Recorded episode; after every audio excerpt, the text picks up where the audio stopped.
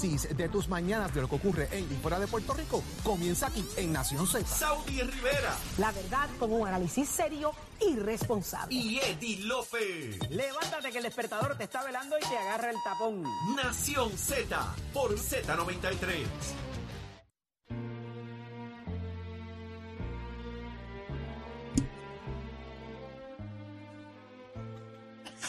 Ya estamos de regreso.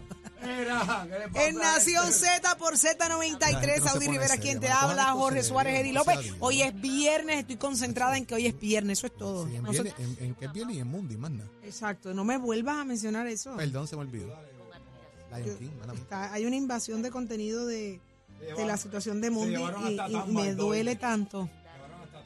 Sí, pues ya, ¿Quién es ya- Tamba? ya trascendió que ya montaron la, la- los Las crates, jaulas. las jaulas en los aviones y todas esas cosas, así que está Ah. por ahí dando vueltas. Dígalo.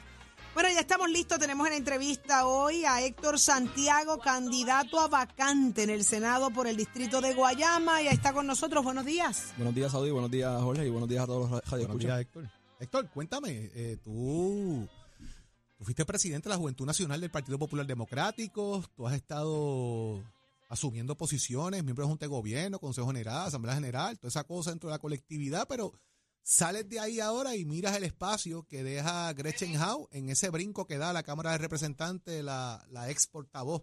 Y entonces, esto es una elección por delegado. ¿Cuándo es esto? Esta elección se debe estar llevando a cabo, Jorge, el 20 de mayo. Sábado 20 20, de de, mayo. mayo. Las candidaturas cierran mañana y se debería estar Helado. llevando la elección el 20 de mayo. ¿Y ya tú entregaste todos los papeles? Ya entregué todos los papeles. Eso ayer. fue friendo y comiendo. Rapidito. Wow. Hasta ahora, ¿cuántos Rápido. hay, Héctor? Hasta el momento sonando. Hemos radicado hasta el momento dos, pero hasta el momento sonando hay seis. Seis, Wow. seis sonando. Sí.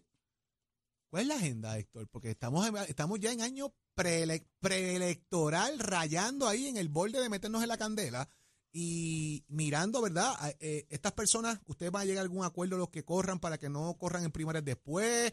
Porque pasan un proceso ahora y entonces tienes que radicar otra vez en diciembre.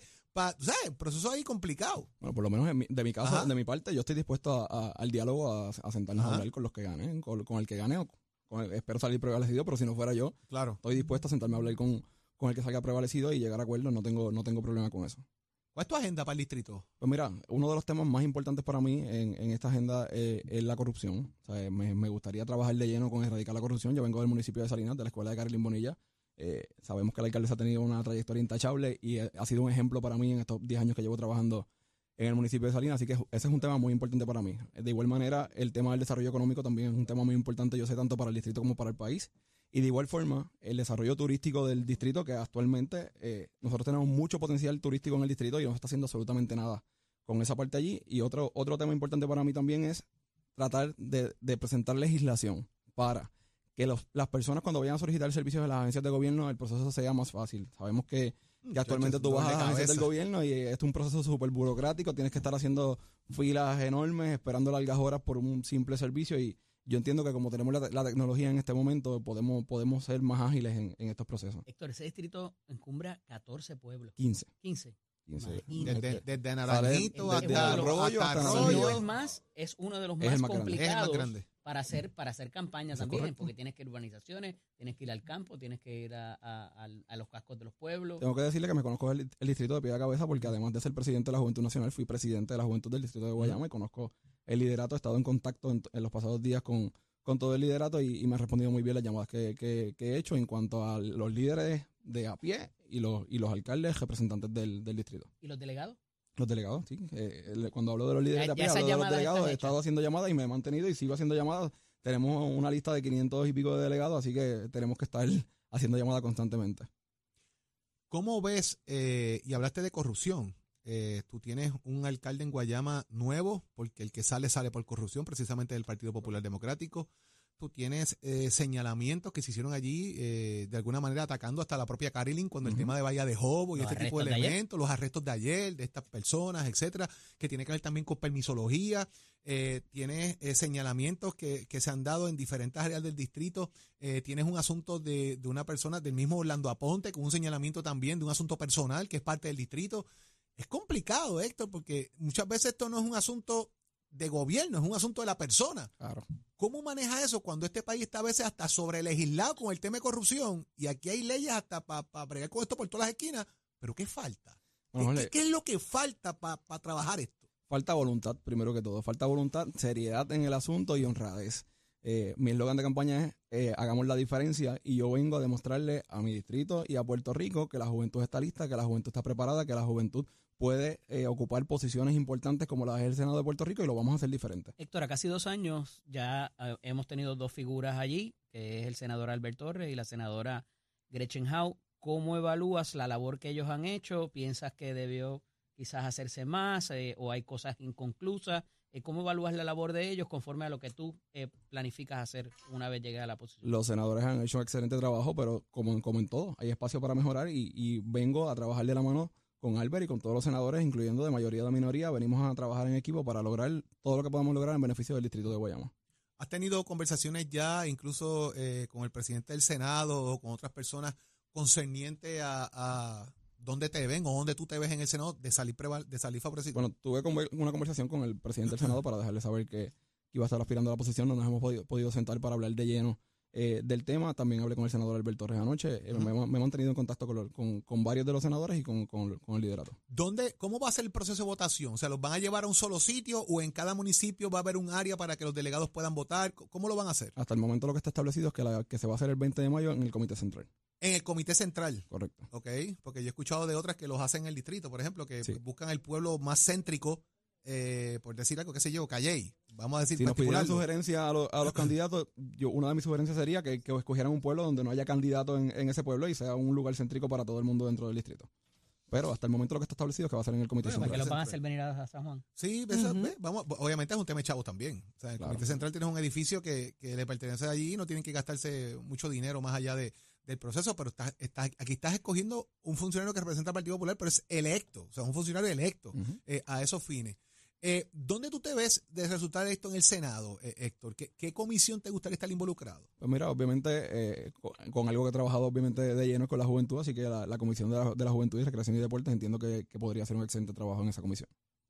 Eso es Genial. importante, eso es importante. Gretchen Howe, eh, cuentas con quien ya, ya ha hecho eh, expresiones si, si endosa a alguien, te endosa a Gretchen, ¿cómo Por está el la momento comunicación? he tenido comunicaciones con la senadora, pero no, no, no, no me he endosado ni he endosado a ningún candidato, así que no, no sé si en los próximos días vaya a estar haciendo algún endoso, pero por el momento no. Te pregunté ya- ahorita ya por lo... ¿verdad? ¿Ya, ya juró? ¿Cuándo jura? No, todavía No, no, todavía. todavía, no ha juramentado. Te Ya, pregunté ya ahorita completó- por- Fue la única que completó el proceso para ese distrito, pero no juramentado. Te pregunté ahorita por los delegados, los alcaldes eh, de la zona y de los pueblos que, que comprende el distrito. Abiertamente ya el alcalde de Santa Isabel y el alcalde de Salinas están conmigo. Hay otros alcaldes que eh, mañana en un comunicado de prensa van, van a, van a estar apoyando mi candidatura también. Interesante. Eso, está cuadrando la cosa entonces. Uno de los posibles aspirantes es el senador, el ex senador Ángel Rodríguez, que eh, ocupó ya esa posición. eh, ¿Radicó?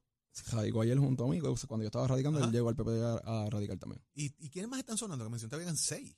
Eder Ortiz, eh, Ciela González, Eder Ortiz. Ciela González Fíjate. eh, Juan Carlos Figueroa, el vicealcalde de Juana Díaz, y eh, Roberto Colón, director de Obras Públicas de Sidra. Pero si nos radican, están más atrás que el último. No, así tiene que- hasta no, mañana. el hasta es mañana. corto, mañana un periodo relativamente corto. O sea ¿Cuán está- difícil es radicar? Bueno, hay que cumplir obviamente con una serie de documentaciones, bastantes documentos que nos solicitan, pero estoy acostumbrado al proceso eso, porque para la Junta de Gobierno también, yo fui miembro de la Junta de Gobierno y para la Junta de Gobierno te pide los mismos documentos que para una posición electiva. Bueno, tú, tú, tú sí tienes ganas, ya tú radicaste. Sí, oye, eh, paréntesis. Yo empecé, yo fui presidente de Juventud de Distrito. Fui presidente de Juventud en ese sentido y, y de ahí uno sigue escalando y fui electo por primera vez en una asamblea de delegados. Así que eh, las cosas cuando uno quiere se hacen. Así es.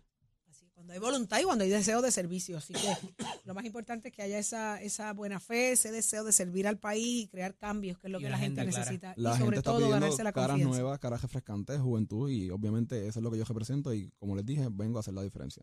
Ahí está. Bueno, pues lo escucharon aquí a Héctor Santiago, candidato a la éxito. vacante en el Senado por el distrito de Guayama.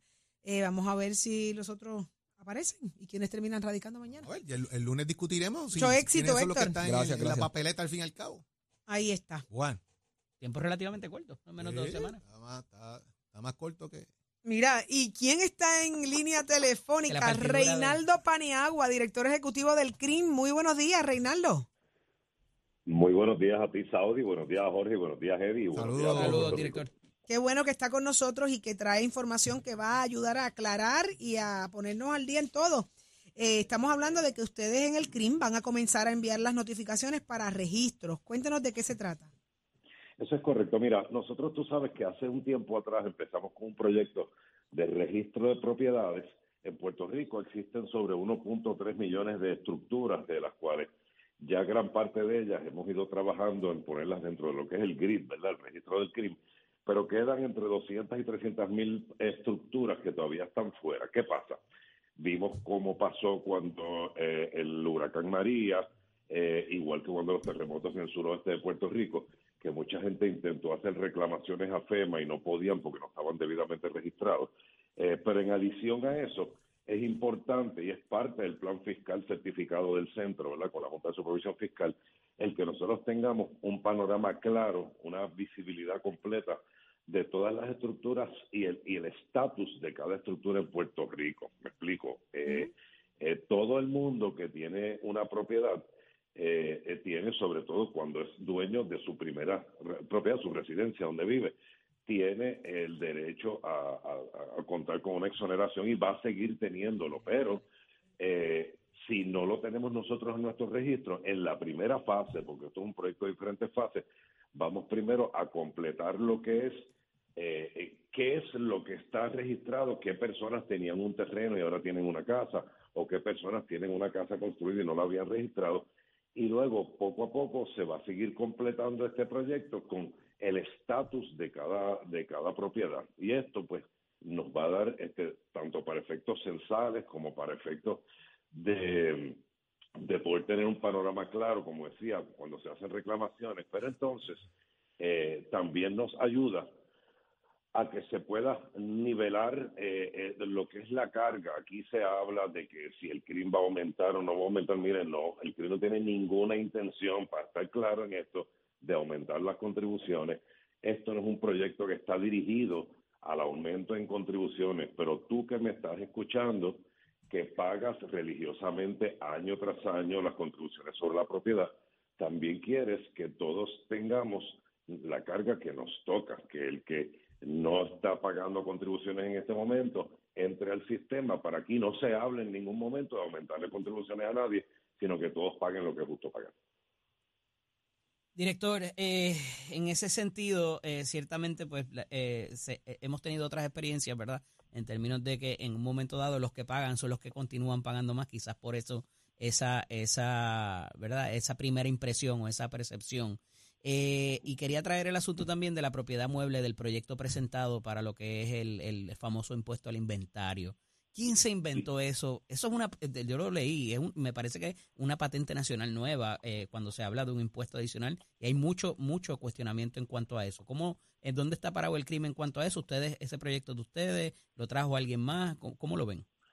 Sí, mira, ese proyecto que, que son coautores el presidente de la Cámara y el, portavoz de la minoría en la Cámara de Representantes, Carlos Johnny Méndez y Tatito Hernández, eh, pero es un proyecto del crimen eh, y esto es una propuesta que no es la primera vez que la hacemos y me alegro que me la preguntes y, hagas ese, ese comentario porque precisamente es lo contrario, no es una patente nacional. Al día de hoy, eh, la contribución eh, mueble se divide en, dos áreas, lo que es equipo y maquinaria y lo que es el impuesto al inventario. Esto constituye un veintipico por ciento de los recaudos del CRIM. El CRIM recauda 1.100 millones de dólares al año, de esos el 40 por ciento es la propiedad mueble y de eso el 53, 55 por ciento es lo que es eh, eh, el impuesto al inventario.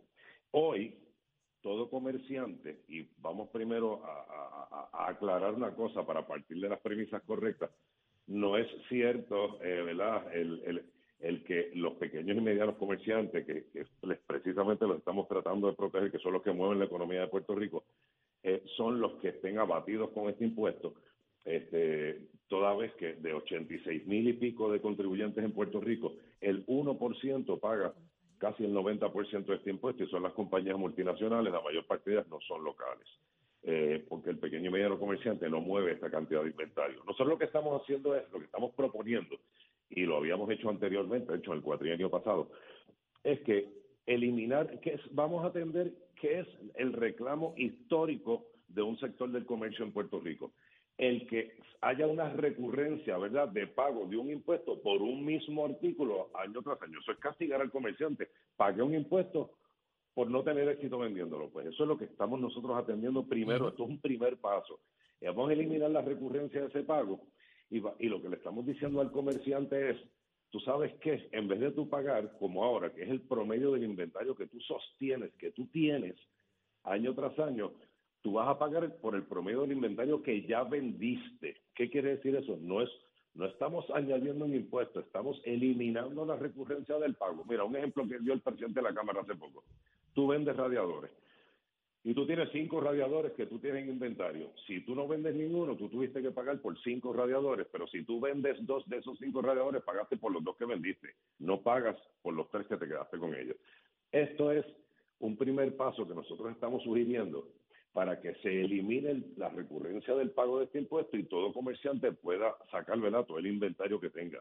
Eh, nosotros estamos ahora, para que sepas, no estamos trancados a que esto está escrito en piedra. Yo mismo me estoy sentando con la Cámara de Comercio, con la Asociación de Comercio al Lotal, con el Centro Unido de Tallistas, MIDA, eh, con to- todos los gremios, ¿verdad? Y me, me senté con el, desarrollo económico, con Manolo Sidre, pues, pues, obviamente le presentamos esto al gobernador y a las cámaras legislativas, y lo que es- estamos buscando es, abrimos el diálogo, porque aquí todo el mundo habla de eliminar este impuesto, pero nadie trae este propuestas. La respuesta ¿Dónde para los municipios chavitos? y que los municipios necesitan ese dinero, es la Eh, pero, realidad. Pero, pero, eh, Paniagua, una cosa.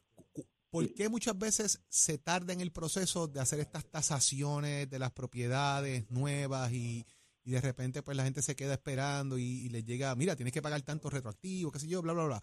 Ese proceso es porque falta personal, por el tema de la digitalización se ha tardado. ¿Cómo va Sí. eso? ¿Cómo va todo ese proceso? Ok. Porque es una pregunta que pa- mucha pa- gente se hace. Sí, y pa- para aclarar para todos los que nos están escuchando, estamos otra vez brincando de la mueble a inmueble. Volvemos a la Sí, sí, sí, volvemos, volvemos al inmueble.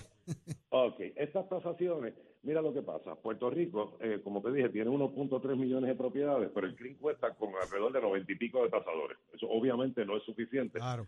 para y aquí no estamos en un proceso de retasación como alguna gente dice el CRIM nunca se detiene de tasar el CRIM está tasando todo el tiempo pero no tiene la capacidad eh, para tener personas en los 78 municipios tasando todas las estructuras que hay en Puerto Rico nosotros lo que hemos hecho y no nos hemos inventado la rueda es traer tecnología a la mesa de juego nosotros estamos trayendo este vehículo eh, eh, que, es lo que lo que se, tasaciones 360 que por ello llaman tasación virtual que en muchas jurisdicciones en Estados Unidos, en Centro, en Sudamérica, en el Caribe, en Europa ya existe y se atiende perfectamente bien. Lo que hace es que añade un elemento eh, tecnológico. Aquí aquí no son eh, muñequitos que vuelan, como dicen por ahí, no. Aquí lo que se ha hecho es que se ha actualizado cómo se ve Puerto Rico desde arriba. Aquí no se actualizaban las fotos, que son las que alimentan nuestro catastro digital. Eh, desde 1998 no se actualizaban las fotos de Puerto Rico desde arriba. tú. Aquí hubo un proyecto que cuando yo entro al CRIM ya se, ha- eh, se había llevado a cabo el proceso de actualización, de- se había comenzado ¿verdad? con esto de la actualización de las fotos y esto fue un proyecto que empezó en el 2015 eh, y ya nosotros eh, tomamos el proyecto. Lo que hicimos fue actualizar, pues obviamente donde hoy hay un solar baldío eh, en, en- en cualquier parte de Puerto Rico, en esa foto del 98, y yo tengo hoy una foto con una casa construida, esta notificación que yo le envío al contribuyente, mira, aquí está este solar vacío y ahora tengo este solar por la casa. Le estoy enviando esto, lo confronto con la foto antes y después y le pregunto, dime si tú estás de acuerdo para entonces actualizar y si tú no estás de acuerdo, tienes 45 días calendario para establecer una reclamación. No quiere Eso- decir que en 45 días termine el proceso, sino que tienes que, para radicar 45 días. Ok. Paniagua, está sumamente interesante lo que está eh, pasando, así que ya comenzaron a enviar las notificaciones para los registros de propiedad en el CRIM. Haga lo propio. Le agradecemos muchísimo la información, el que haya estado con nosotros actualizando.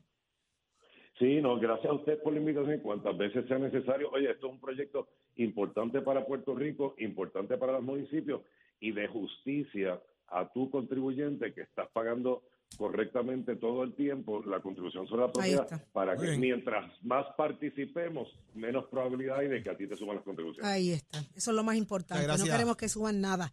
Así que muchísimas gracias, Reinaldo Paniagua, director ejecutivo del CRIM. Lo escuchaste aquí en Nación. Z. Óyeme, eh, hay un asunto. Todos buscamos economía. Yo acabo de decirle al del CRIM que yo no quiero que suban nada, porque es que no tenemos para pagar. No, no puede ser así. Tenemos que empezar a hacer economías y a recortar gastos. Y usted tendrá planta eléctrica. ¿Cuánto se le va usted en gasolina? Se le va un montón de dinero cada vez que tiene que encenderle. Y esto de los apagones no coopera, señores. Lo peor, no sabemos hasta cuánto. Pero hay soluciones para esto. Estoy segura que sí. Así que muy buenos días, Mario. Buenos días, Saudi, ¿cómo estás? Feliz de que estás con nosotros. Estoy buscando economía por todos lados y solución a un problema real, Mario. Los apagones le quitan la felicidad a cualquiera. Cuéntanos. Sí, mira, Saudi, yo creo que no solamente es cuestión, en- cuestión de enfocarnos en los apagones. El año pasado vivimos aumentos en la gasolina, en la luz, en, la- en el agua, en la leche, en los alimentos. Ya esto afecta grandemente nuestra economía, otro aumento más. Así, Así es. que necesitamos un equipo que me funcione, que me solucione este problema de los apagones, pero que no me haga gastar más dinero. Han sido miles de dólares en gasolina, pero hoy te tengo la solución. La batería portátil solar, las que tenemos en PowerFi, mira, es un equipo que se recarga con la placa solar. Vamos a comenzar por ahí. En comparación de una planta eléctrica, no tienes que volver a gastar en gasolina ni volver a hacer una fila en el puesto. Este equipo funciona como una planta eléctrica, pero sin gasolina y es perfecta, Saudi, para personas mayores, personas con condiciones médicas o que vivan solos, porque es muy fácil su utilización. Por eso es que me gusta el tema, me gusta que, que lo hablemos, Mario, porque las personas mayores son nuestra prioridad en este momento. Eh, con todo lo que estamos viviendo con asuntos de la luz, vemos cuán difícil o complicado se les hace encender una planta eléctrica, eh, eh, trasladar gasolina para poder operar. ¿Y cómo es que esto existe? Esta batería portátil solar, que solo depende de sol, es un facilitador enorme. Y lo más que me llama la atención es que todavía hay gente hoy buscando qué va a regalarle a mamá para, para, para hacerla feliz y un facilitador como este de batería portátil es la solución. Ahora te pregunto, para mí eh, yo lo escucho bastante fácil, bastante sencillo. ¿Cuán complicado si algo, si algo puede ser la recarga? Mira, eh, nosotros no, no, no entregamos, no incluimos una placa de 120 ni 200 watts porque descubrimos desde hace año y medio que ese es el corazón de la batería. Cuán rápido podemos cargarla para seguirla utilizando todo el día. Y mira, incluimos una placa de 410 Wow. watts. Si el cliente la quiere instalada, tenemos servicio de instalación adicional. Pero este equipo no solamente es una solución en esos momentos de emergencia, sino que lo puedes utilizar diario. Si diario usted conecta su nevera mínimo seis horas durante 30 días, va a experimentar un, un, un ahorro en su factura de luz. Genial. Eso varía, ¿verdad? Puede ser 20 dólares, 25, 30 dólares, pero cuando multiplicas eso por 12, pues dices, oye, vale la pena. Y este equipo lo puedes adquirir financiado, Saudi, para que no se afecte tu economía, financiado con aprobación de crédito, cero pronto, cero pronto y entrega gratis. Y los pagos comienzan desde 2.33 diarios, 69.99 mensual. No, es más fácil imposible. Y si me incluyes el financiamiento, eh, eh, es perfecto. ¿A dónde hay que comunicarse, Mario, ahora mismo para que la gente llame y solucione esto? Mira, nosotros le pedimos a las personas que llamen para orientarse, no tienen que llamar para comprar, pero tienen que entender cómo funciona y todos los ahorros que pueden tener con una batería portátil solar. Tienen que llamar al 787-973-3003, 787-973-3003 y queremos aprovechar este viernes para felicitar a todas las madres Saudi y tenemos una Gracias. oferta y unos bonos Hay especiales. oferta, para me todas. encanta. ¿Qué hay de bonos? ¿Qué hay de bonos? Mira, al llamar a PowerFi y adquirir una batería, cualquiera de los modelos que tenemos, tenemos desde 1000, 1500, 2000, 3000, 5000, 6000, lo que usted necesite al adquirir cualquiera de nuestros modelos, puede elegir entre tres bonos que tenemos el día de hoy. Mira, puedes escoger entre un Smart TV de 65 pulgadas, puedes elegir también un aire acondicionado, una consola Air Max de 12000 BTU, o si no, o si prefieres 300 dólares en cash, puedes elegir los 300 dólares cash. Tú escoges cuál de estos tres bonos deseas y eso es lo que te vamos a llevar a la puerta de tu casa cuando te entreguemos tu batería. Simplemente llamando al 787-973-3003. 787-973-3003. Ese es el número a llamar que le va a facilitar la vida, que le va a cambiar la, la vida. Así que esa batería portátil solar tiene que ser de PowerFi, son los que mejor te ofrecen, hasta bonificaciones te dan y te solucionan la vida. 787-973-3003. Mario, muchísimas gracias por traernos las buenas Gracias. noticias. Gracias. Felicidades. Gracias a ti. Estamos en victoria. 787-973-3003. Ya lo escuchaste aquí en Nación Z. Eh, ya estamos listos con Leo Díaz.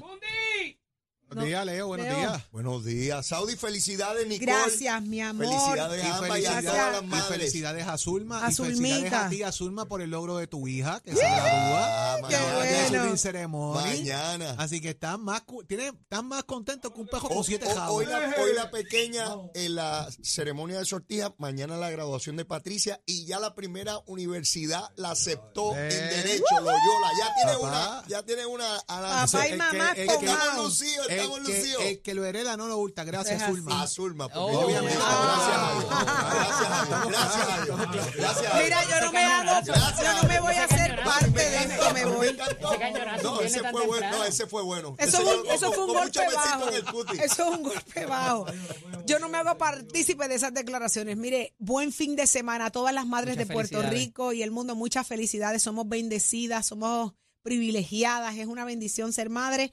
A mis hijas las amo, mami, te amo, Arita te amo, a todas mis amistades, a mujeres bellas que han dado a luz, las amo, las que son madres de, de perros también, las que tienen una manera de amar especial a sus sobrinos, Vamos que sienten el amor de madre. Felicidades a todas Vamos a también. comer No, mira, eso, este eso es importante porque allá. Marisol es madre tefuna, así que yo tengo que- Claro, tengo que regalarle claro que sí. El amor, Ayuda. el sentimiento de, de madre es maravilloso. Así que eh, los dejamos con Leo Díaz. Muchas felicidades a todas. Pásenle espectacular. A los que tienen dudas, sí. Doña Aurea Cáceres es mi madre. Seguro se los digo. Si tenían duda que no tiene madre, sí Ahí tengo. Y la quiero muchísimo. A mi hermana, a mi cuñada, a todas las madres de Puerto Rico. Un beso grande. Ustedes son, ustedes son Besito en el cutis.